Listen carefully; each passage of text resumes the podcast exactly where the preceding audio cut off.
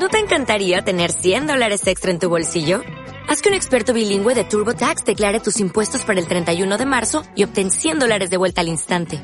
Porque no importa cuáles hayan sido tus logros del año pasado, TurboTax hace que cuenten. Obtén 100 dólares de vuelta y tus impuestos con 100% de precisión. Solo con Intuit TurboTax.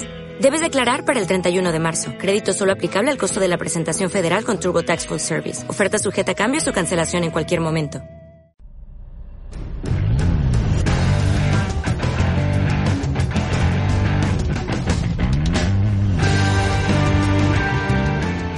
Bienvenidos a su podcast de Alone and Insane, donde platicamos todo lo que nos gusta de esta loca pasión, la portería. Entrenamientos, consejos, guantes, ropa, personalidades, entre otras cosas. Para coaches, padres de familia, porteros y fanáticos en general. Bueno, figuras, eh, hoy tendremos la tercera parte del podcast más solicitado que hemos tenido, que es con un entrenador de, de un gran entrenador de porteros y en esta ocasión nos toca platicar de un tema técnico que todos nos han solicitado. En los últimos dos podcasts conocimos la vida personal de Memo, pero ahora vamos a, meternos en cosas del entrenamiento que tanto a Memo como a mí nos apasionan bastante. Nuevamente Memo, bienvenido a tu podcast, espero que estés muy bien y muchas gracias por regalarnos unos minutos de tu tiempo. ¿Qué tal Eugenio? ¿Cómo estás? No, pues muchísimas gracias, ya sabes que aquí estamos para lo que eh, podamos ayudar, servir y a lo que la gente quiera. Ya sabes que podemos platicar de lo que sea en cuestión de la portería. Te, agradezco bastante tu tiempo y pues vamos a darle. Mira, te voy a dar un poquito de introducción del tema y que para nosotros es bastante importante en nuestra academia. Para nosotros en la academia tenemos tres pilares dentro de la formación de nuestros porteros. Esos tres pilares son el posicionamiento, la técnica básica y el liderazgo. Le llamamos el portero limpio. Sí. Eh, nos, nos, gustaría platicar contigo de, las dos primeras cosas para poder hacer un recuento tuyo y mío y, ver los puntos especiales que tú fijas en un portero. ¿Te parece? Sí, sí, sí, claro. Bueno, vamos a empezar con, con el tema del posicionamiento. Para ti, el posicionamiento en un portero, ¿qué es? El posicionamiento, me estás hablando de la posición básica. No, estoy hablando de la ubicación en la portería. Ah, la ubicación de la portería. en la portería. ok, eh, bueno, pues digo, es uno de los aspectos. El posicionamiento para mí es un aspecto táctico más que técnico, ¿sí? Porque es tener la referencia de su portería y hacer bien el cierre de los achiques, ángulos y el parado de su bisectriz. Entonces, digo, sí, es muy importante, es muy importante el, posicionamiento dentro de la portería, pero siempre y cuando basado en el aspecto técnico que debes de tener. Eh, yo por lo regular, bueno, a lo que le pongo muchísimo más énfasis es a lo técnico que a lo táctico. Ok, ok. Y, esa era mi segunda pregunta, o sea, para ti, ¿qué sería una técnica básica? O sea, ¿Cómo lo podrías dividir o cómo lo podrías este, explicar? Mira, la técnica básica yo creo que ahora sí te está refiriendo al posicionamiento básico del arquero. Sí, todo lo, la técnica básica que, buscamos que un portero pueda tener y, pulir, que, es lo que trabajemos, ¿va? Ok, mira, para ver la técnica básica no es es simple y sencillamente nada más el saber hacer las cosas. No me meto en tanto rollo, porque bueno, podrás encontrar muchos conceptos, pero es simple y sencillamente es saber hacer las cosas, el cómo hacerlo en un portero. Y este es, para mi punto de vista, es el aspecto más importante que debe dominar un portero. Okay. Ahorita, híjole, yo estoy viendo muchos entrenadores de porteros que están completamente confundidos en lo que es el trabajo específico del portero. Eh, me va a doler decirlo, pero es una realidad. Nos hemos hecho entrenadores de porteros virtuales. ¿Qué quiere decir esto?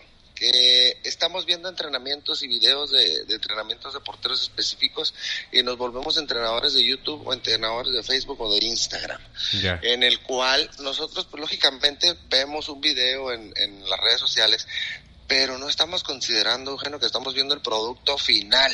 Ellos no vieron todo el proceso que se hizo para que el video saliera bien en esa red social o en esa página donde lo estamos observando. ¿sí? Sí. Entonces, pero ¿qué tuvo que haber? Este, ¿qué, se tuvo que haber trabajado antes? Muchos aspectos técnicos. dependiendo el video en el que estamos haciendo. Sí es importante el trabajo físico, pero siempre al trabajo de la técnica, ¿sí? Entonces, para mí la técnica es el pilar, ¿sí? Es el pilar fundamental del arquero. Y, y o sea, la técnica, ahorita hablando de YouTube y Instagram y Facebook, pues me queda claro, y yo también lo veo así, que muchos entrenadores, y a veces caemos, eh, me incluyo dentro de la academia, queremos presumirlos al mejor portero que tenemos, al más adelantado y que esté volando a mano cruzada y así, eh, por, por tratar de tener unos aplausos de que tu academia es buena, ¿va? Y, así lo siento y así lo, y, y sí lo vivo igual que tú, lo, me, lo doy, me doy cuenta en las redes sociales. Para ti cuenta, ¿qué sería un, que yo creo que no lo vemos, lo vemos muy poco. Yo por lo general ya estoy tratando de, publicar cosas, ejercicios muy sencillos que les sirven a los, a los chavos empezar desde abajo. ¿Qué trabajarías tú como una, una técnica así sencilla, como dices, básica, sin alentar a lo que es las redes sociales y presumir así? Mira, yo lo principal que trabajo en el arquero, Junio, eh, uno, es el posicionamiento básico, ¿sí? Para mí el posicionamiento básico, la posición básica, eh, es, la, es el pilar del aspecto técnico, porque un buen posicionamiento básico con la postura correcta y la tensión muscular adecuada te hará realizar este, acciones de partidos efectivas y eficientes. ¿sí? A partir, parto de ahí, de la posición básica. Después, lo que son los bloqueos, el agarrar la pelota. Para mí, portero que no agarre pelota, sí, no va a mostrar ninguna seguridad, sí, no te va a transmitir esa seguridad. Segundo, el que sepa identificar todo tipo de pelota para ver su centro de gravedad, qué tan abajo, qué tan arriba tiene que estar. Partiendo de ahí, le tengo que enseñar el cómo saber recostar, identificar cuándo voy a recostar una pelota, pero para esto tengo que enseñarlo a recostar, a saber caer. Nosotros como entrenadores de nuestro principal objetivo es evitar una lesión en mi jugador. Y si yo no le enseño a lo que probablemente va a estar realizando o, una acción que va a estar realizando en sus entrenamientos más repetitivamente, pues entonces voy a lesionar a mi portero. El saber los recuestes. Después, fundamental, después del recueste viene una incorporación. Los tipos de incorporaciones y cuándo lo debe de ejecutar. Sin olvidarnos también del aspecto del trabajo de los pies. Pases, control y reenvíos. ¿sí? Entonces, yo miraría en ese orden todo el trabajo, todo el trabajo del portero. Entonces, porque muchas veces decimos, ah, ese portero es técnico. Yo te voy a poner un ejemplo bien claro, ¿eh? Sí. Te voy a poner un ejemplo bien claro y, y ahora mi pregunta va para ti. A ver, Federico Vilar, ¿para ti se te hacía un portero técnico? Híjole, este, jugaba muy bien con los pies, si lo, ah, lo veo así. Tenía una técnica diferente a la que no estábamos acostumbrados, según yo. Este, y lo que yo sí veía era muy agresivo en su, en su ubicación en la portería me estoy tal vez equivocando, no sé, pero no me acuerdo muy bien de su juego. Pero me acuerdo que yo lo veía y para mí era un portero diferente. Ok, mira, fíjate, yo cuando hago esta pregunta en mi charla les comento porque la mayoría de los entrenadores tenemos muy confundido el concepto de que si es técnico, no es técnico, porque inmediatamente estamos hablando de fútbol y el fútbol se juega con los pies. Inmediatamente cuando nosotros decimos ese jugador es técnico, nos vamos a los pies, a su juego de pies, a cómo patea, cómo controla, cómo recepciona. Federico Vilar era una bestia con los pies, como dices, ah, trabajaba muy bien con los pies, pero técnicamente era un arquero muy deficiente. No se sabía lanzar, no sabía agarrar la pelota, no sabía meterle las manos, ¿sí? este, nunca te ejecutaba un, un buen este, lance, se lanzaba de panza. Entonces, todos esos pequeños detalles, porque la técnica en el portero abarca muchísimas, muchísimas cosas. muchísimas cosas. O sea, yo cuando voy a una charla de, técnica, la gente se queda impresionada y dice, todo eso tenemos que hacer. Digo, esa es la técnica del portero. Sí, porque le hablo desde la posición de las manos en diferentes tipos de tomas, la posición básica, los recuestes, recueste raso, media altura, alto, eh, los bloqueos de juego aéreo, los embolses, uh, hay muchísimas cosas que es la técnica, pero cuando nosotros hablamos de técnica, luego, nos referimos al, al juego de pies. En cambio, te voy a volver a hacer la pregunta, pero ahora, con esto que ya te hablo, yo te pregunto, ¿quién para ti podría ser el portero más técnico del fútbol mexicano? Oh, buena pregunta. Del fútbol mexicano, la técnica. Eh, el portero que digas es el más técnico. Y cuando tú hablas de técnica, estás hablando de un portero sobre y seguro, que te transmite sobriedad y seguridad. Bueno, este se va a ver muy, muy, ¿cómo te puedo decir? Muy, muy moderno. Para mí se me hacen dos. Uno es jurado, que lo he visto y me gusta mucho cómo se mueve y cómo realiza las, los, los, los, lances, los atajes y la, y la seguridad que permiten los balones sencillos. Y a mí me gustaba mucho cuando jugaba Mitchell. Mitchell se me hacía que tenía muy buena técnica eh, en cuanto a portero. Ok. Tú, para, para ti, Memo, ¿cuál sería? Para mí el portero más técnico del fútbol mexicano es José de Jesús Corona. Un portero en el cual, una, no es tan espectacular, resuelve las situaciones como las tiene que resolver. Es un arquero que tiene una técnica de es el técnico, es el, perdón, es el portero más seguro de manos. Tú ponte a hacer un análisis de todos los porteros, es el que menos balones te suelta o es el que más balones te agarra. Venga como venga. Ese portero que tiene un buen juego de pies, ¿sí? Su juego aéreo, bueno, en México es muy deficiente el juego aéreo, probablemente porque no lo hemos puesto en práctico, no lo hemos trabajado como se debiera. Yo creo que mejorcito por ahí puede ser Talavera porque es el más atrevido para salir. Eh, el, juego aéreo no es algo fácil. Hugo González, ¿no? Hugo González. Hugo González. Puede ser, Es otro, sí, es otro que sale muy bien el juego aéreo. Pero para mí el portero más técnico es Chuy Corona. Chuy Corona, un portero que siempre te transmite una seguridad y una sobriedad, que sabes que te va a tirar, va a agarrarte la pelota, difícilmente te va a dejar un rechazo o un rebote. Este, de hecho, hablando de Chuy Corona, hace yo creo que unas dos jornadas hubo un gol que perdieron el juego, empataron de último minuto. No sé si te acuerdas o lo hayas visto. Este, Chuy, eh, yo creo que participó mucho en el gol. Tienen un, tiro en el centro arriba de él y como que le escupe para atrás. empatan, empatan el contra Toluca fue. Exacto. Es un, es un disparo este lejano, la verdad es un disparo lejano. Ahí el, el error de Chuy, eh, yo lo platicaba precisamente después de ese gol práctico con su entrenador de porteros. Eh, y le comento de esa situación del gol de Chuy Corona que va por encima de la cabeza, que para mí es un error evidente de Chuy, ¿no? Hay cosas que no se pueden esconder. Eh, me platicaba que Chuy le gusta rechazar ese tipo de pelotas a esa velocidad con los puños. Y precisamente yo le decía, uy, pero es bien complicado rechazar una pelota con los puños a esa velocidad y a esa altura. Para mí, yo creo que tenía que haber prolongado la pelota abriendo completamente las manos. Exactamente. Y me, y me dice el entrenador, eh, el entrenador por todos es el Conejo Pérez. Sí, sí, claro. Y me, y me dice el Conejo, me dice, carnal, no, no, manches, dice, eh, hacía 15 días que yo le había dicho Chuy, pero a mí se me hace muy complicado porque siento que en algún momento se te va a ir y pum, a los 15 días se le va un gol así.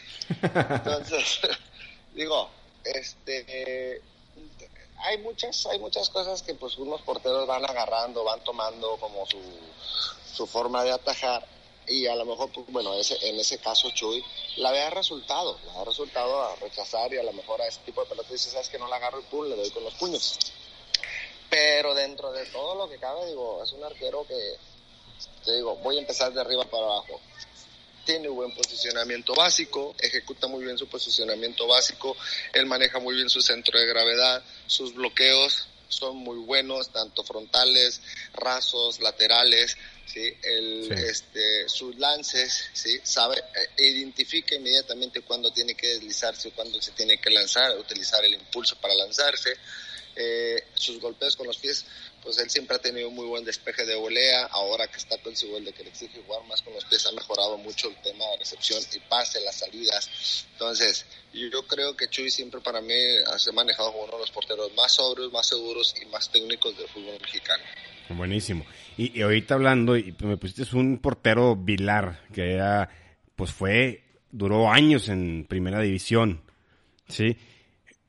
¿Qué tan importante es hablar de la ubicación y de la técnica básica de lo que estamos hablando, pues, eh, la posición inicial, el blocaje, los lanzamientos, la incorporación, el juego de pies y la ubicación en el campo de la portería para un portero tener éxito? No estamos hablando profesional, sino pone tú escolar, este, nivel academias, ¿qué tan importante es? ¿Qué tan...? No, es, es el, este, vuelvo a repetirlo, es el, es el pilar. Si nosotros logramos enseñarle la técnica al portero adecuada y de la forma adecuada, de la forma adecuada porque fíjate que ¿Cómo? muchos entrenadores, a ver, No, sí, te diría que cómo, cómo crees que pudo haber llegado, o hay muchos porteros que también dices, ¿cómo está jugando en primera división en tal equipo, en tal ciudad o en tal país? Que le falta la técnica básica. Ay, te voy o- a dar un ejemplo, te voy, a dar un ej- te voy a dar otro ejemplo clarísimo de eso. y, y probablemente la respuesta te la dé. Pero a ver, un arquero que era cero técnico, cero coordinado, ¿sí? y jugó años, y jugó mundiales, y fue ídolo de muchísimos, incluyéndome a mí, Osvaldo Sánchez. ¿Y no se te hace Pero que que- no era técnico? Osvaldo Sánchez, nada técnico, nada técnico, coño. Ni, ni me acuerdo, güey. Osvaldo Sánchez no tenía nada de técnica, no tenía nada de coordinación y todavía la fecha que yo lo llegué a entrenar, este, muy deficiente, pero disculpa, el señor tenía una personalidad, tenía un carácter, unas ganas y tenía unos huevos. No, no, no, no, no. Entonces, muchas veces eso es lo que te da llegar a jugar en primera división. Sí, muchas veces sí, queremos un portero técnico, queremos un portero que, que te resuelva, y, y te resolvía muchas jugadas, ¿eh? Igual que, que este, que Vilar. Técnicamente ellos eran muy deficientes, pero lo suplían con otras condiciones como la personalidad, el carácter, la valentía para poder jugar y las ganas para poder estar en primera división. Hay muchos jugadores y lo vemos también en, el- la cuestión de un talento de, de jugador de campo. ¿Cuántos muchachos no hemos visto con un talento que no llegan y al contrario andan allá en el barrio ya perdidos? Y decías, hijo, es que no manches, era una figura, era, el- era un talentazo cuando estaba ahí. Ya. Y no lo logran porque, simple y sencillamente, por no querer llegar. ¿sí? Yo en, en la entrevista que me hiciste la vez pasada, yo te dije, el que quiere, lo logra. Todo, toda persona que se proponga algo lo va a lograr. Es correcto. Simple y sencillamente es falta de propósito y falta de tu propósito de vida. Ok, y, Pero entonces- y- y- y pregunta, y te voy a hacer otra pregunta. Un ejemplo, es una discusión que tenemos, pues como somos de Monterrey, tenemos la discusión de Nahuel y Barovero. Ajá. Este, y, y me gustaría tu punto de vista. ¿Con cuál te quedarías y cuál para ti es el portero más técnico? Son dos personalidades bien diferentes. Tienes a, a Nahuel que es extrovertido y Barovero que es introvertido. ¿Verdad? Este, según yo te tocó estar con él en, en Necaxa, ¿no? Estaban en el mismo tiempo. No, ya no estaba. Ya no estaba. No, no, ya no estaba. Pero para mí, ¿con quién me quedaría? Yo me quedaría con un portero como Barovero. Ok. Para mí es Barovero es un portero un poco más sobrio, sí, es un portero más técnico, eh, es un portero que te transmite más tranquilidad y es un arquero que te resuelve más que quitarte puntos, sí, te da más puntos que de los que te quita. Para mí Nahuel Guzmán es muy buen portero, pero es muy temerario. En el fútbol de ahora jugar a tan temerario en el sentido que arriesga muchísimo Sí. y es un arquero que te quita más puntos de los que te da.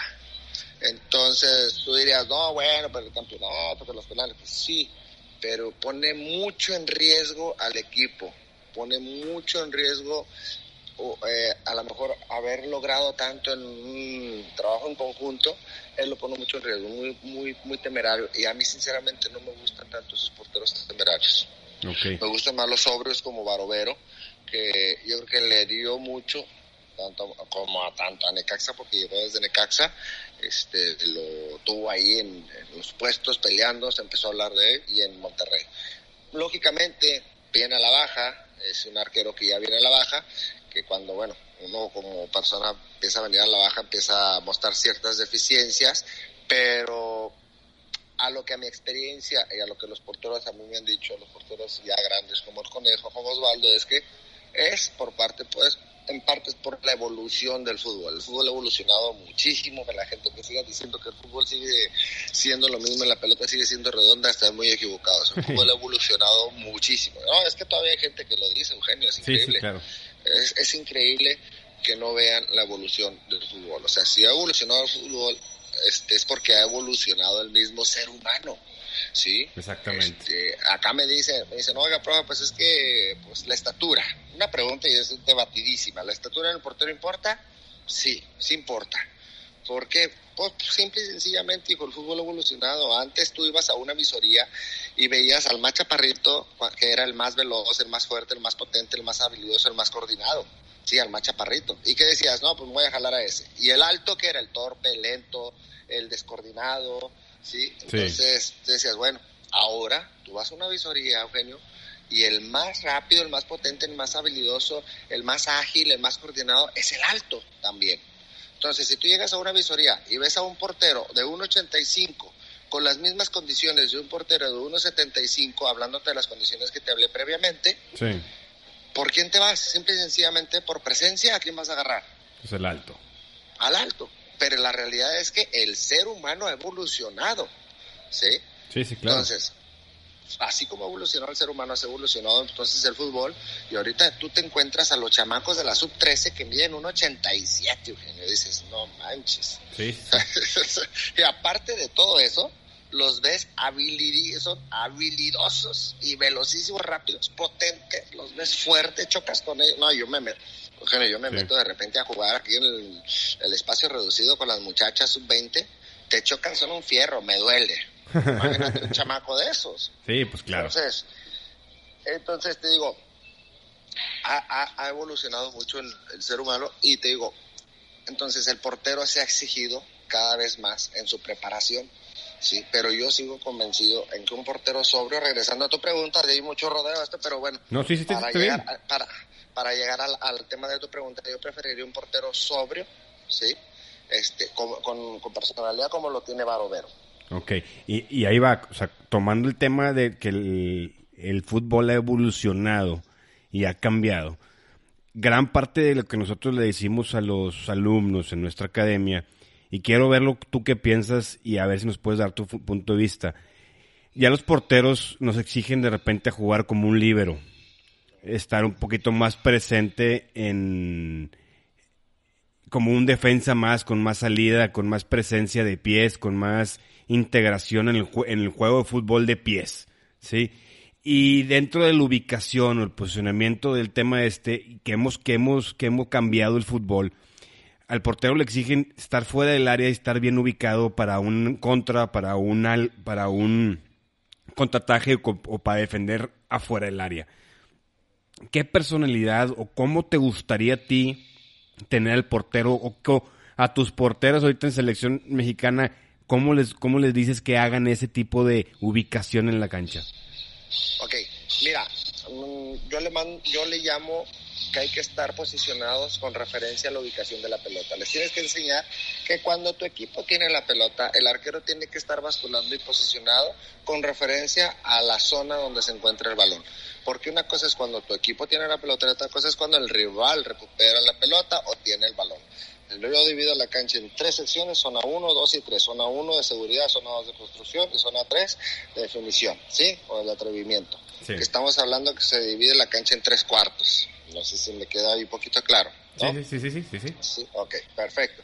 Cuando tu equipo, ¿sí? este, tu equipo, tu, tu, tus compañeros, tienen la pelota, tienen la pelota, este, en el primer tercio de cancha, Sí. El arquero tiene que estar jugando completamente de apoyo, completamente de apoyo, te estoy hablando, tiene que estar entre el punto penal y la línea del área grande. Ahí, ah, más o menos esa es una referencia. Entre el punto penal y la línea del área grande, basculando.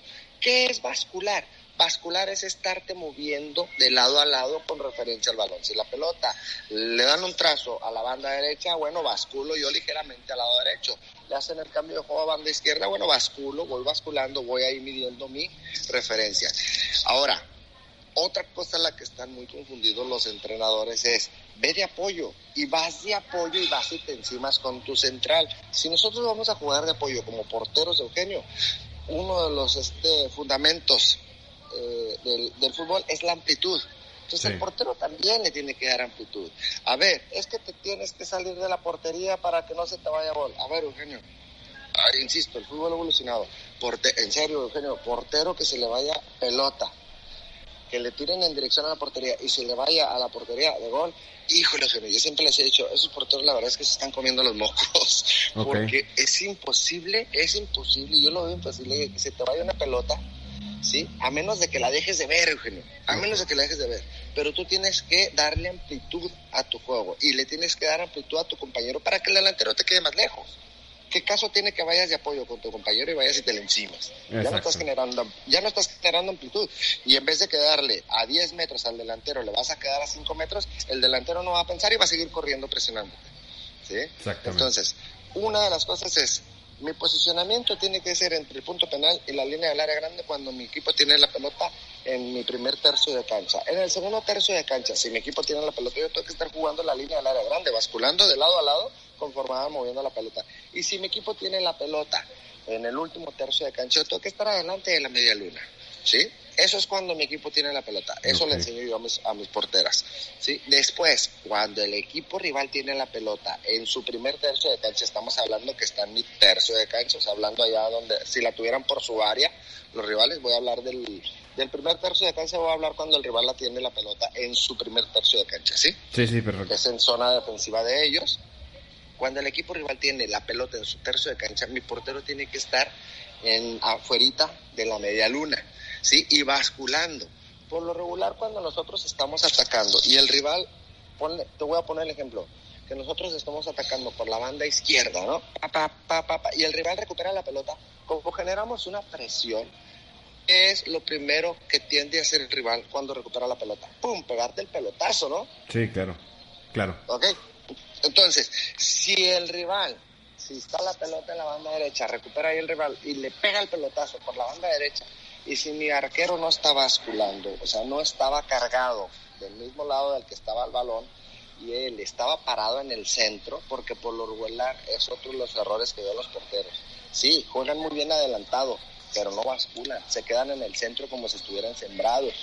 ¿sí? Entonces, le va a quedar más lejos es, esa basculación de 5 o 6 metros que pudo haber hecho le va a quedar más lejos el pelotazo en llegar y podemos correr el riesgo de llegar a una pelota dividida a que si estaba bien basculado mi portero, cargado a la banda por la que salió el pelotazo y llega sobrado a cortar un balón, eso es jugar de líbero.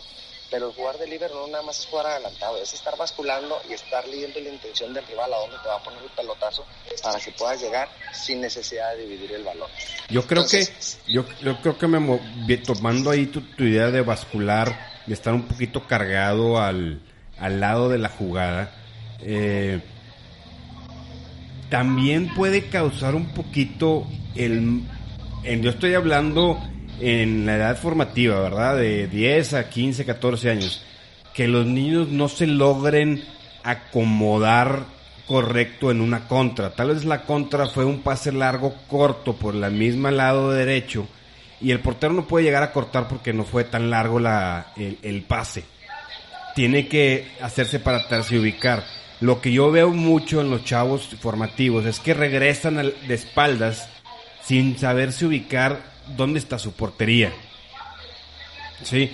Un tip, un tip que tú les puedes decir a los chavos que nos escuchan, ¿cómo puedo regresar y saber que estoy dentro de mi, de mi área o de mi portería correctamente? A ver, hay muchas referencias dentro de la cancha de fútbol. Hay muchísimas referencias. Si tú estás en el área chica, lógicamente tu referencia es revirar ligeramente tu portería donde estás ubicado. Esa puede ser una, rápidamente. Si no, si tú estás en el área chica, tu siguiente referencia, ¿cuál vendría siendo? El punto penal.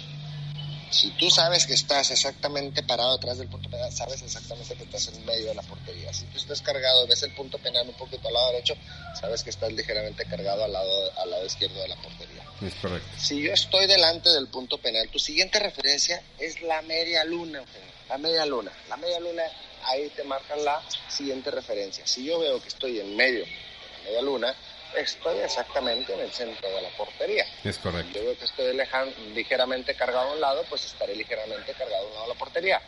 Otra referencia que puedas tomar es la portería de enfrente o el círculo central. ¿sí? Si yo estoy fuera del área, mi primera referencia es el círculo central. mide lo mismo y es la misma referencia como si fuera una media luna. ¿sí? O la portería de enfrente. Esas serían mis referencias y se las tenemos que enseñar desde niños, ¿eh? desde niños se las tenemos que enseñar. Entonces, y tampoco no te puedes salir de esas referencias. El vascular, yo no te, si yo estoy afuera del área, el vascular yo no te digo que te vayas hasta la orilla del área a vascular. No, no te puedes salir de tu media luna, ¿eh? No te puedes salir de tu media luna. Tú no tienes que abandonar tu principal objetivo, que es la portería. ¿Sí?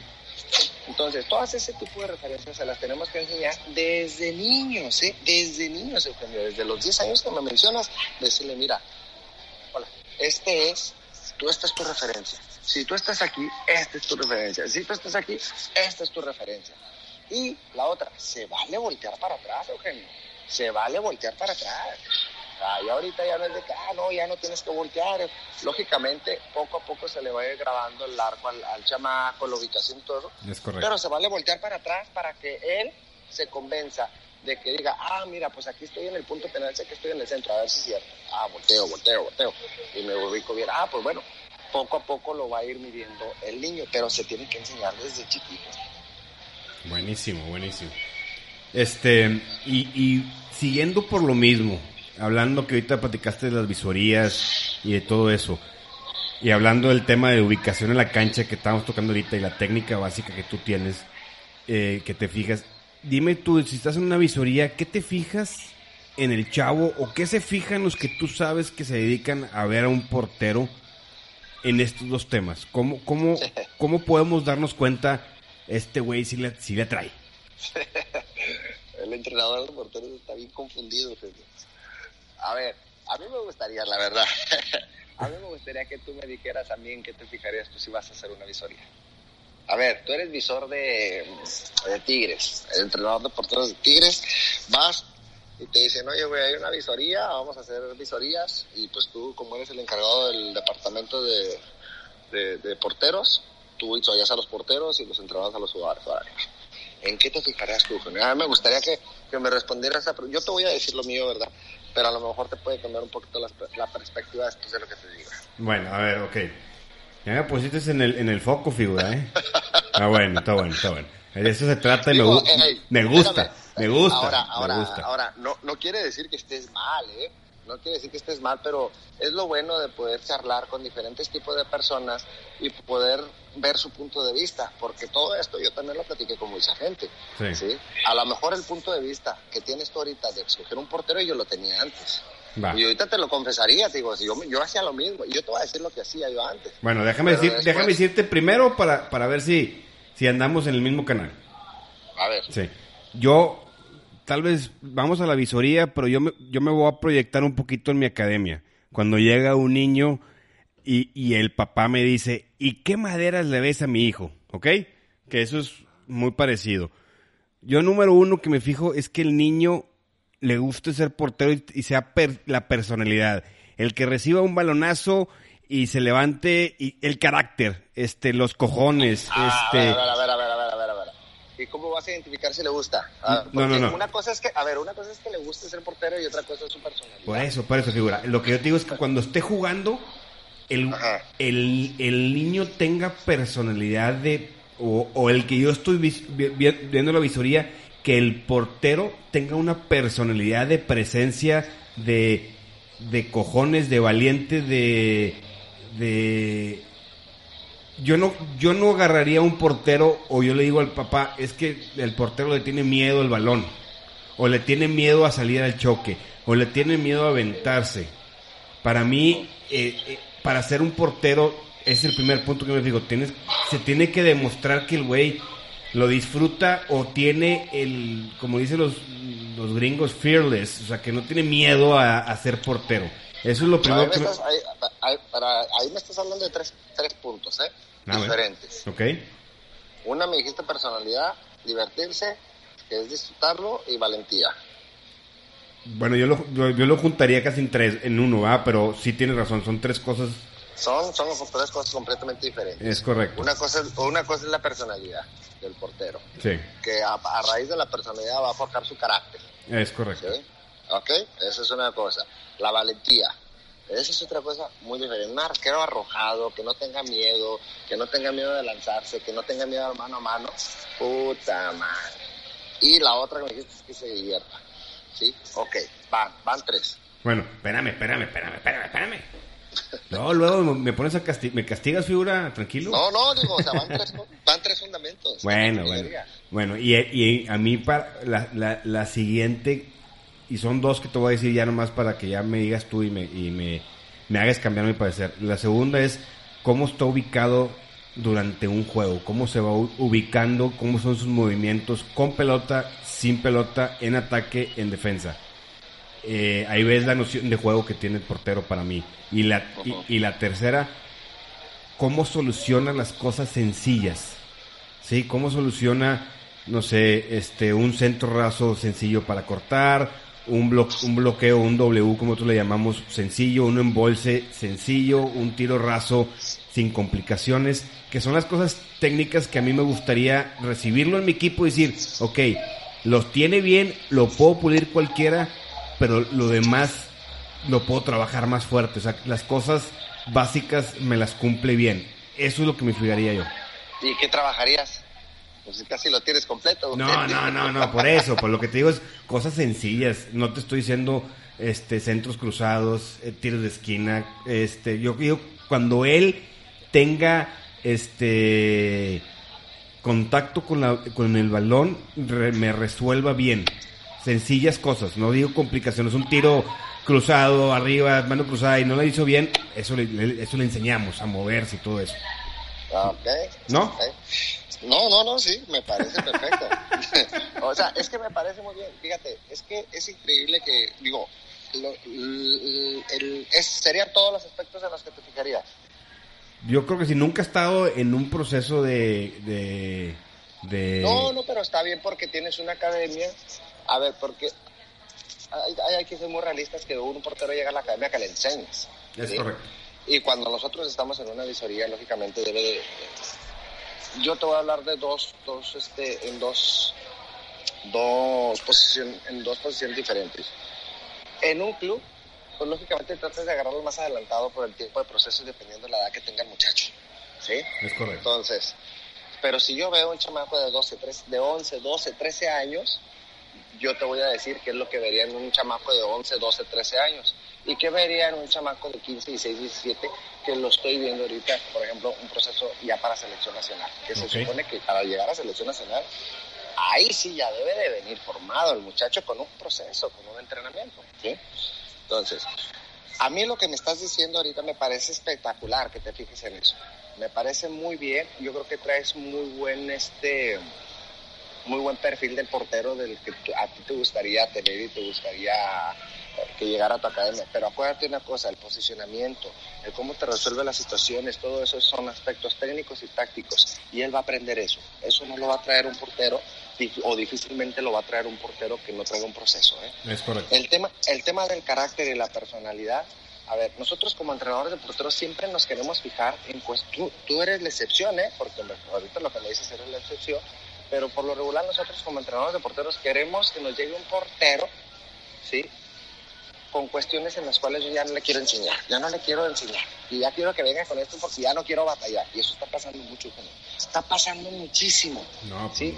Yo, es bien difícil a mí que me digan, quiero un portero con carácter, con personalidad, con valentía, esos tres aspectos. Para mí los, los, los, aspectos fundamentales y que se divierta. Los aspectos fundamentales son carácter, la personalidad que le va a forjar su carácter, la valentía, ¿sí? Que se divierta, que disfrute el, el, juego ¿sí? y que hable, y que hable, que hable, que diga lo que sea, pero que hable. ¿Por qué, Eugenio? Porque esas tres características, la personalidad, el carácter, la valentía y el que hable, vienen de ADN. Sí, sí. Esos, esos tú no los... Por más que a mí un entrenador me diga, no, yo mira, el chavo técnicamente es dotado, no, muy bien, pero cada que viene una pelota se voltea, cada que un balón dividido no va, no habla, no dice nada, cada que le meten un gol no muestra un carácter y así como que de, de no, no se le ve, no se le ve personalidad. Dices, no importa, yo eso se lo voy sacando. No, si el portero no te muestra eso, eso no sale, ¿eh? no sale. Pero Todo lo demás, todo lo demás es ADN. Eso viene de ADN, Eugenio, y eso nosotros nunca lo vamos a poder formar porque viene desde un ADN. Memo, te voy a contar una historia de un alumno que tengo todavía, voy a omitir su nombre. Llegó con nosotros, tenía el güey siete años. Llegó seis cumplidos, siete casi casi. El primer entrenamiento le tocó entrenar con un chavito de 11 años o 10 años. Le puso un balonazo en la cara. El niño con ojos llorosos, con lágrima, se levanta y le dice al, de que le sacaba tres años, le dice, no fue gol y no vas a poderme meter gol. A la madre, pues yo dije, volteaba el papá y le dije, ya valiste, porque este es portero toda la vida. Ese va, va, a llegar a ser portero. Exacto. Y te digo, y te digo, regreso al tema de Osvaldo Sánchez. Osvaldo Sánchez tiene un carácter, tiene una personalidad, tiene una valentía, que con eso le dio para llegar porque técnicamente no era eficiente, ¿sí? Coordinativamente no era eficiente. Con los pies no era eficiente, ¿sí? Entonces, los, los cuatro fundamentos en los que yo me fijo. Valentía, personalidad, ¿sí? Por el carácter, que la vaya reforzando su carácter, que se divierta, que hable y si, si el chavo se divierte te va a atajar. Todo lo demás, Eugenio, todo lo demás lo podemos formar. Que la técnica, que no agarra bien la pelota, que le mete mal las manos a la pelota, no importa, yo me pongo a chambear que no sabe, que no sabe cortar una pelota, que no tiene buen juego aéreo, no importa, yo le enseño posicionamientos, ubicaciones y fildeos. Sí, sí, Oye, que no le sabe pegar al balón, no importa, yo le enseño a golpearlo. Todo lo demás yo se le enseño. Si el chavo tiene valentía, carácter y personalidad, ya chingue. Estamos hablando Estamos hablando de 10 a 13 años, ¿no? De, de 10 a 13 años con eso, con eso. ¿Sí? O sea, ya con eso ya tienes el, ya tienes para un diamante en bruto. Tienes un diamante en bruto si tú tienes un portero con carácter, con personalidad, con valentía y con habilidad comunicativa. Que diga lo que quieras, pero que lo diga, que hable, que esto, que se exprese, que se exprese. ¿Sí? Y cuando ya estás en un proceso de fuerzas básicas, y, es, y, te voy a responder esta pregunta porque probablemente te escucha mucha gente en la cual ya tiene 14, 15, 16, 17 años y quieren ir a hacer una prueba, unas fuerzas básicas. Es correcto. Mira, los entrenadores se van a fijar en un portero de 15, 16, 17 años siempre y cuando ya vengan pulidos con ciertos aspectos técnicos, tácticos y físicos porque ya no tienes tiempo, ya no tienes tiempo, no puedes perder tiempo. ah, bueno, me llegó de 17 años para la sub para la sub 20 porque ya de 17 años ya vas para la sub-20, estás en la antesala de la primera división, tú ya no puedes perder tiempo en formar un portero, porque no te va a alcanzar. La formación de un portero se lleva aproximadamente de 3 a 5 años. Entonces tú ya no vas a tener tiempo, no, es que no le sabe pegar la pelota, y es que no sabe recostarse, no tiene la técnica adecuada, y esto, el, entrenador de porteros de fuerza básica no se va a fijar en eso a esa edad. A esa edad se va a fijar exactamente si ya sabe resolver bien las jugadas, si ya tienes un, si ya tienes un buen don de mando, cual tú puedas ubicar a tus compañeros, les puedas dar unas buenas indicaciones, tienes una buena lectura de partido, tienes una buena toma de decisiones y aparte si eres técnico dotadamente. Desgraciadamente así es. ¿sí? Así es en un proceso de 16, 17, 18 años. ¿sí? Entonces, si tú ya no tuviste un proceso de enseñanza de los 10 a los 13 años, muy difícilmente. El eh, ahora, esto no quiere decir que no vas a jugar en primera división. El camino a lo mejor no es ese. El camino no es el de fuerzas básicas. Esos muchachos van a tener que batallar más y se van a tener que empezar a enrolar en terceras divisiones, segundas divisiones, para llegar a ligas de ascenso y poderse ir a primera división. Ojo, déjame te digo que el 90% de los porteros que juegan en primera división fueron por el camino más largo que por el más corto, ¿eh? Muchas veces estamos muy confundidos en que no, el camino más corto y más sencillo de fuerzas básicas es el más complicado, es el más complicado, ¿sí? Pero el camino que parece ser más complicado a veces parece ser el camino que llega más rápido. ¿Por qué? Porque los cazatalentos están allá, en terceras, en segundas, en, en, en cuartas divisiones, en esto, en otro, porque acá eres, perteneces a un club, perteneces a una institución y no, no tienes oportunidad de ir a otro lado más que ahí. Pero si va y te casa un talento en tercera, en segunda, te lleva a Liga de Ascenso. Y si tienes un buen torneo en Liga de Ascenso, te lleva a Primera División. Y así. Entonces, muchas veces los muchachos están confundidos en ese tema de que no, ya, si ya no, ya estuve en unas fuerzas que yo no voy a jugar en Primera División. No, no, no, no. Hay caminos diferentes y el 90% de los porteros que están en Primera División ahorita tuvieron que ir por los caminos más largos. Y, y Memo, ahorita, pues, platicando de los caminos más largos y todo eso, Me dices una pregunta a mí, derechita, ¿qué te fijas? De tu experiencia en tus pláticas y todo lo que has, hemos visto ahorita últimamente, ¿qué se fijan los, los, los coaches de entrenadores de, porteros, los cazatalentos de porteros? ¿Se fijan en esto o están fijando en otras cosas? No, no, no, no. Eh, yo creo que los... Mira, los entrenadores de porteros del día de hoy, yo creo que quieren batallar lo menos que se pueda, ¿sí? Quieren formar lo menos que se pueda. Estamos muy cómodos en ese sentido y los queremos ya técnicamente dotados, ¿sí? este, y los queremos ya físicamente dotados. Ah, me faltó un punto, perdón, ¿eh? en el que yo me fijo, sí, también es en la talla. En la talla, en la, en la estatura del portero. ¿En qué edad? Ah, a partir de los chiquitos. ¿Ah, sí? Desde los chiquitos. Sí, sí, sí, sí. A partir de ahí, bueno, mira, el chiquito, sí, yo sé que tiene 10 años, pero bueno, ahí a donde puedo identificar a qué estatura va a llegar, volteo a ver a los padres. ¿Sí? Volteo a ver a los padres, volteo a ver a un hermano, a alguien que sea de una edad un poquito más, más grande, porque muchas veces el niño a lo mejor está chiquito, los papás son bajitos y de repente dicen, pero el hermano mide 1,90, cada cabrón. Bueno, entonces dices, bueno, debe de tener genética de crecimiento, no porque no es una regla de que si el papá y la mamá son bajitos, el portero va a ser bajito.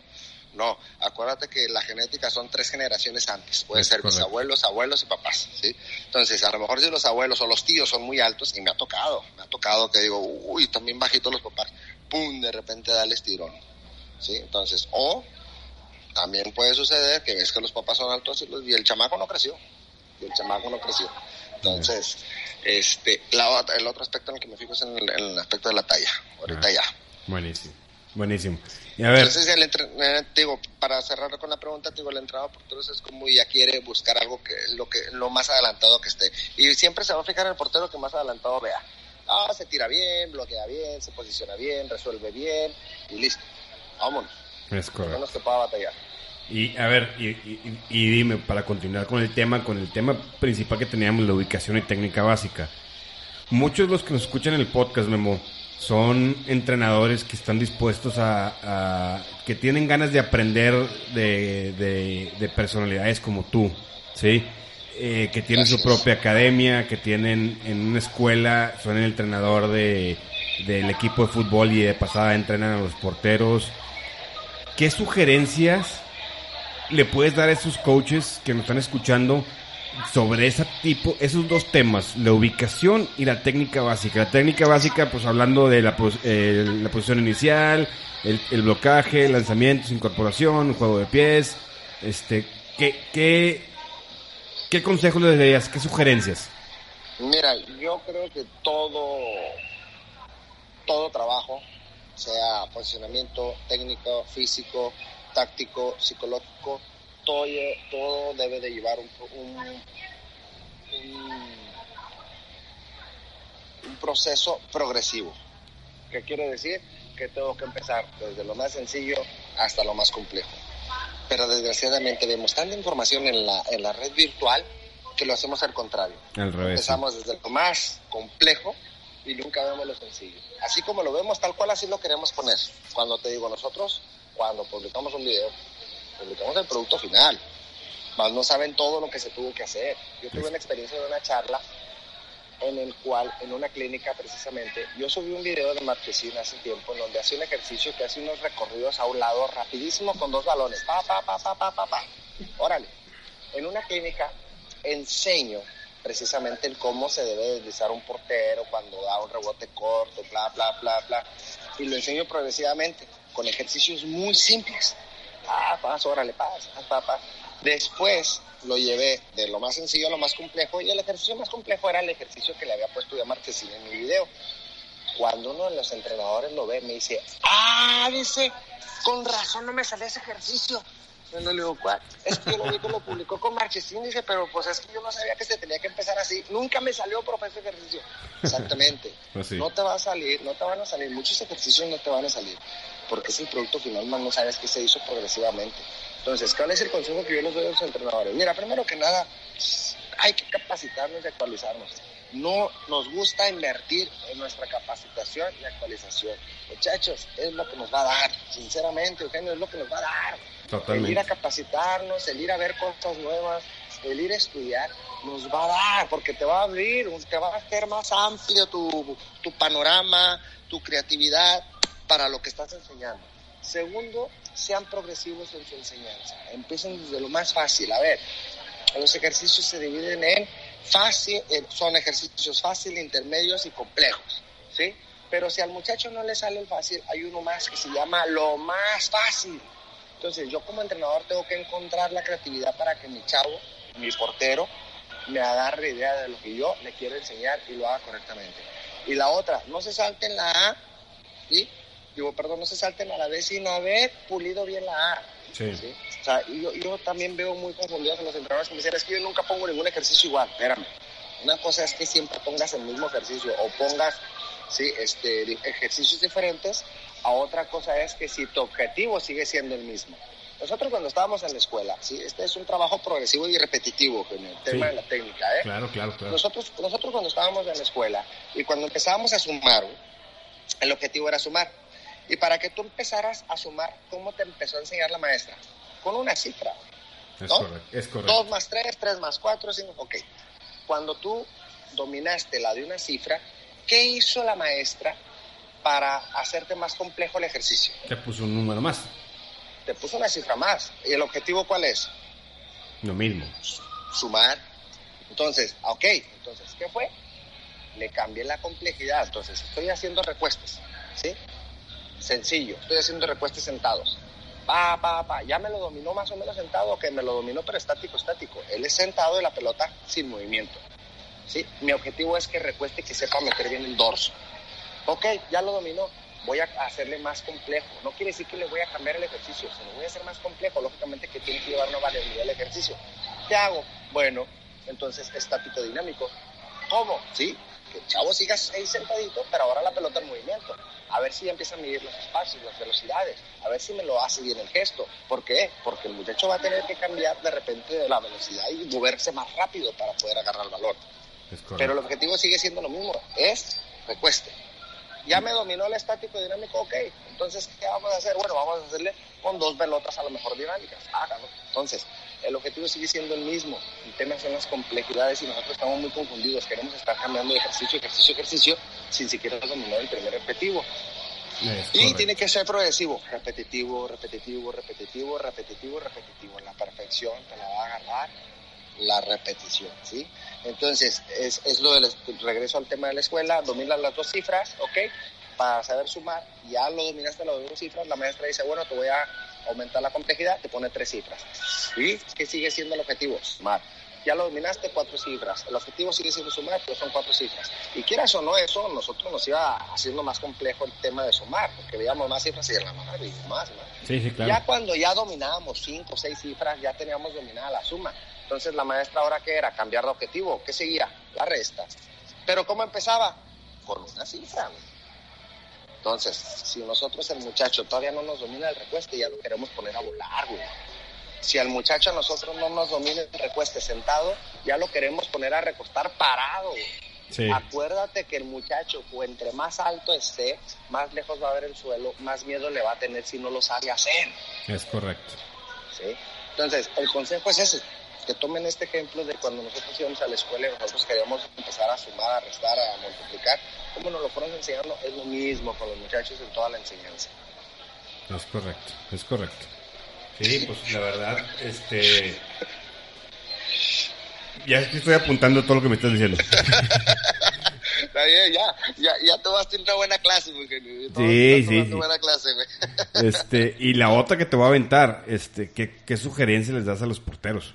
Me escuchan muchos chavos, eh, bueno, nos escuchan muchos chavos de entre los 14 hasta los veintitantos. Y, algunos viejitos como yo y como tú.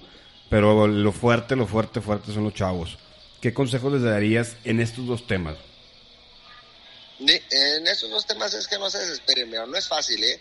No es fácil el, el, el saber dominar una técnica en una posición tan específica y más cuando nos ha demandado muchísimo, muchísima evolución. Eh, en el día de hoy, pues en el fútbol siempre se ha priorizado el gol y cada vez nos ponen más complicadas las cosas y nosotros, pues bueno, cada vez es más difícil atajar en un arco, ¿eh? Esa es una realidad. definitivamente. Pero, pero que no se desesperen, que trabajen, que trabajen.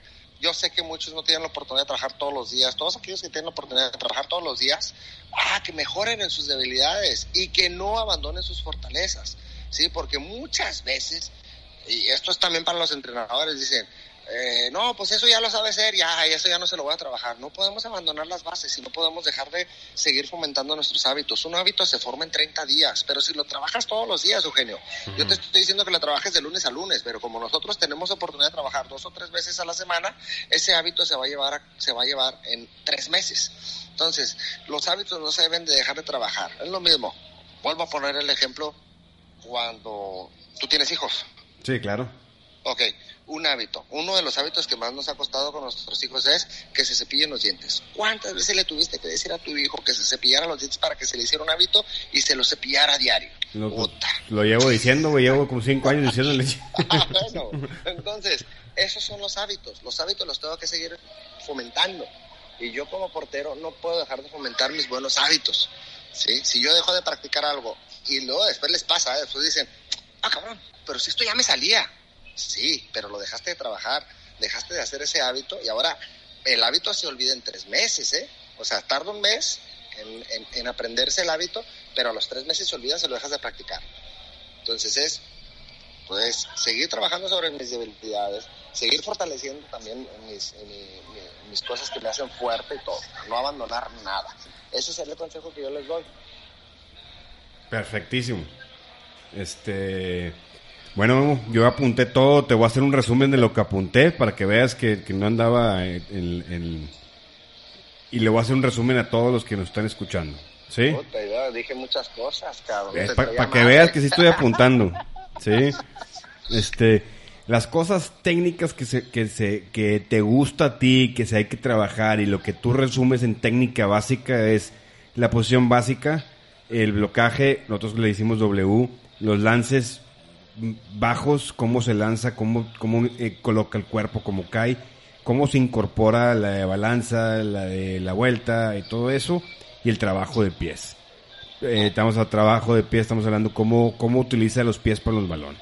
Ese es, ese es lo que vemos en técnica básica. Ubicación es cómo está ubicado el portero cuando tiene el balón su equipo y cuando tiene el balón el contrario en los tres cuartos de, la, de la, cancha. La cancha la dividimos en tres cuartos, ¿verdad? Sí. Y después, eh, ¿qué, ¿qué, te fijas? En tres tercios. Tres tercios, discúlpame, tres tercios. Tienes toda la razón. Ando, ves, te digo, me faltó la, clase de matemáticas. este, y después, ¿qué, ¿en qué se fija Memo en el año formativo de 10 a 13 años? Que el niño tenga valentía, carácter o la personalidad, que se divierta, que habla, que hable y el, y el biotipo o la altura o la presencia de lo físico de la talla, como tú le dices. Y después de, de 14, 16 años, eh, pues la gente ya no quiere perder el tiempo, que es lo que buscamos, que tenga un buen técnico, un buen táctico. No es que no, es que no quiera perder el tiempo, es que ya no puedes perder tiempo. Ya no tienes tiempo, perdón, ya no tienes tiempo. Ya no, ya, no, tienes tiempo de trabajar, porque tú vas a escoger un chavito de 16, años es para que estén a sub-17 y después de ahí brinca la antesala de primera división. Y estar en, la antesala de primera división te demanda muchísimos aspectos. Es correcto. Y lo que nos fijábamos ahí es en la cosa técnica, buena, buena, buen, buen técnico, táctico y físico, ¿verdad? Sí. Perfecto.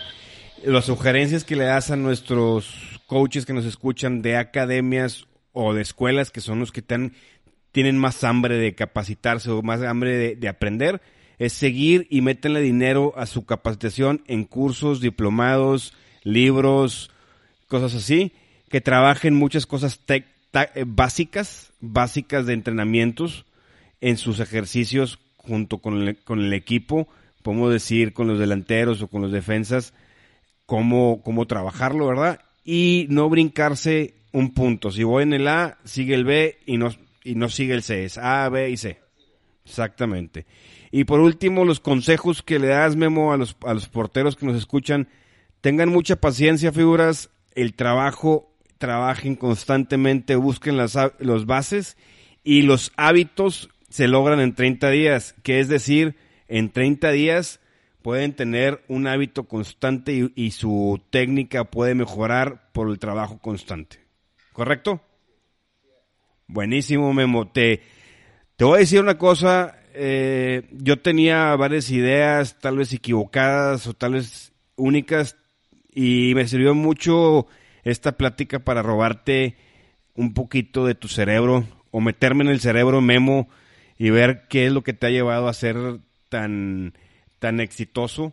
Eh, te agradezco por recibirme la llamada. Eh, ha sido muy buen podcast y ha sido algo que me llevo muchos apuntes. Ahora, eh, déjame te interrumpo ahí. Ahora, no has, nadie, hace las cosas mal, ¿eh? O sea, ah, no, no, no, no. cada quien tiene su forma de trabajar. Simple y sencillamente, esto, aquí es donde tú empiezas a formar y a forjar tu metodología de trabajo. Es correcto. ¿Cómo la empiezas a formar y a forjar? Escuchando varios puntos de vista y agarrando lo mejor de cada quien, ¿sí? Esto es como cuando tú vas a, estudiar gastronomía y el chef te dice, este es el platillo final, güey. Así es, esto es lo que tienes que lograr hacer. Pero tú, como ayudante de cocina o como principiante, no vas a llegar, le vas a decir, a ver, güey, pues que yo, yo lo voy a hacer así, cuando ni siquiera sabes qué ingredientes lleva. ¿Qué tienes que hacer? Partir por lo que ya hay. Después, esa creatividad que tengas tú como cocinero, que te va a llegar a ser un gran chef, es, a ver, el chef este le ponía esto, a ver, yo le voy a quitar esto y de mi mano yo le voy a poner esto, porque yo ya vi que le ponían esto y así, así, y vas modificando ese platillo. Pero lo que sí no tienes que hacer es quitar todo de tajo y poner todo de tajo, porque no te va a salir nada, no te va a salir nada. Tienes que partir por lo que ya hay. Es correcto. Entonces, nadie hace malas cosas, simple y sencillamente vas actualizando y modificando tu forma de hacer las cosas a raíz de lo que vas viendo, vas estudiando, vas escuchando y en este caso, bueno, por la charla que estuvimos tú y yo. Híjole, esto es un mundo, Eugenio, ¿eh? esto es una probadita de lo que podemos nosotros, este, o de lo que nosotros enseñamos en nuestras capacitaciones, en nuestras clínicas, con los entrenadores, cuando se van y se actualizan con nosotros. Entonces, pues ya imagínate ya con video, ya proyectando videos, proyectando, haciendo un debate, porque así como yo te hice las preguntas, cuando yo voy a mi clínica me encanta hacerle las preguntas al entrenador y debatir. Aparte les aviento unos buscapiés de que, a ver, pero si tú me dices esto, y si pasa esto, y, ay, güey, ahí tambalean y dicen, ah, cabrón. Porque me gusta que razonen, me gusta que piensen. No, no siempre todo lo que se te dice es la verdad y me gusta que, que razones y digas, a ver, a ver, a ver, a ver. No me estás diciendo esto y esto, pero para todo hay un argumento, para todo tiene que haber un argumento. Es. Yo nunca he sido de los entrenadores que diga, es así, así lo hago y así es, y así es, y así debe de ser. No, si en algún momento en mi clínica alguien me dice y tiene los argumentos necesarios para debatirme cierto tema, técnico, táctico, físico, lo debatimos. Y si me convence, va. ¿Sí? Entonces, pero así como dices tú ahorita, oye, pues yo traía la perspectiva de unas cosas y ahorita que tú me estás diciendo, si te logré convencer en ciertas cosas es porque te di los argumentos para convencerte. Sí, figura, porque realmente cuando tuve la oportunidad, yo te he platicado varias veces a Estados Unidos a capacitarme, un entrenador me hizo algo, un comentario, que me dice, tu metodología en tu academia, en tu forma de entrenar, tiene que ser como crear un castillo de Lego, ¿sí? Llega Memo y te da un, un bloquecito de Lego y lo pones. Llega Oscar y te da, llega Zambada y te da, y llega no sé quién y te da. Y tú vas creando de todas estas metodologías lo que tú crees que, que es más de tu personalidad. Y, y, realmente eh, mucho el objetivo de este podcast es que los coaches que me están escuchando puedan tener la oportunidad. Yo te conocí a ti, yo me tocó ver contigo en Guadalajara lo que, lo que nos enseñaste. Eh, esta plática me abrió los ojos de otras cosas que, que no vi en Guadalajara, que mucha gente que me escucha, que nos escucha, no pudo ir a Guadalajara, pero tiene la oportunidad del podcast de sumarle a su idea yo agarré unas cosas y tal vez ellos agarraron otras cosas. Entonces, esa es la idea, la idea principal del podcast, sumarle y ayudarle que cada coach pueda entrenar a su manera con diferentes puntos de vista. Claro, claro, claro. Y pues nosotros abiertos a lo que se pueda y a lo que podamos colaborar. Memo, te agradezco bastante. No me cuelgues, voy a, despedir el, el, podcast y espero que pronto nos pongamos de acuerdo. A ver si te vienes acá a Monterrey una carrita asada con la raza. No, pues cuando me invite, ya sabes que yo estoy a la orden siempre y cuando tengamos disponibilidad en nuestro calendario. Ya sé, pues ya andas bien ocupado con, con selección, machinto. Entonces, Gracias por eso. Dios. Gracias a Dios. Estamos acá en. Mañana peleamos el, el pase, mañana nos jugamos el pase al, al Mundial en la Sub-20 femenil, en la semifinal. Los dos equipos que pasan en la final van al Mundial, así que pues acá ya un pasito más y debemos lograr el objetivo principal. Buenísimo, te felicito. Espero que hayas soltado las lágrimas que me prometiste oyendo el, el himno Sí, nacional, güey. no, no, se siente bien, bien chingón. Te no, felicito. me, no me, te voy a platicar, no me salía el himno nacional, nudo en la garganta que se me hizo, no lo podía ni cantar. Te felicito, güey. Te lo mereces eso y mucho más. Gracias. Bueno, eh, Memo, no me cuelgues. Vale, va. Saludos a todos. Figuras, bueno, ya escucharon lo de lo que nos tiene Memo como, como puntos de vista en la área de ubicación y de técnica básica. Espero que les haya servido tanto a los coaches como a los porteros. Eh, cualquier duda, comentario, mándalo a nuestras redes sociales en Instagram, Facebook. Sigan ahí en YouTube nuestros nuevos programas, nuestras nuevas series. Espero que les esté gustando. Y nos vemos la siguiente semana a seguir contagiando esta loca pasión. Saludos.